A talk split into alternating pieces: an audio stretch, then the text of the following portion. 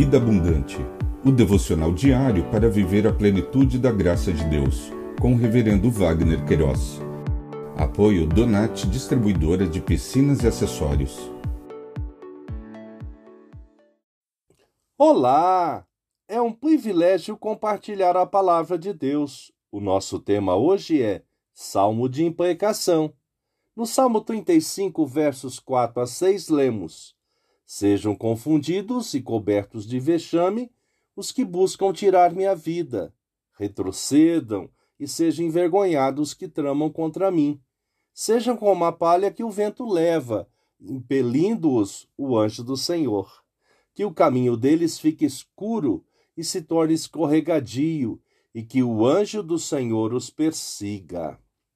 Salmo e imprecação Conforme o dicionário online de português disse-o, Salmo, cada um dos 150 poemas líricos inseridos na Bíblia, que, compostos para serem cantados, fazem parte do livro dos Salmos. Imprecação, desejo intenso de que algo ruim aconteça a alguém, praga, desejava imprecações aos pecadores, pedidos que se faz a Deus ou uma entidade superior para que uma graça ou algo favorável aconteça a alguém. O salmista, nesta porção de texto, neste contexto, é bem provável, segundo os especialistas, que o rei Davi estava sob perseguição de Saul.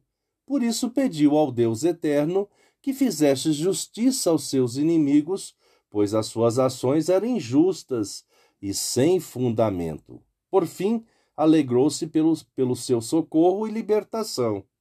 Sobre isso disse: Ó oh, Senhor, defende a minha causa contra os que me acusam. Lutam contra aqueles que me atacam.